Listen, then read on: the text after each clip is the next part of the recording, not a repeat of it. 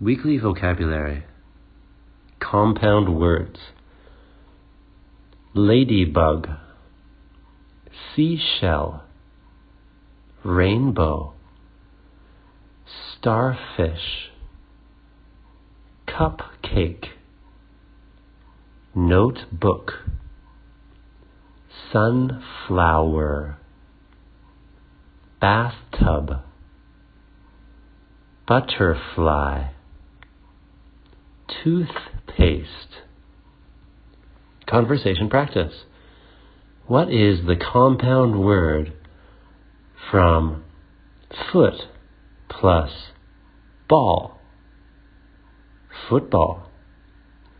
What is the compound word from sun plus hat? Sun hat. What is the compound word from tree plus house, treehouse.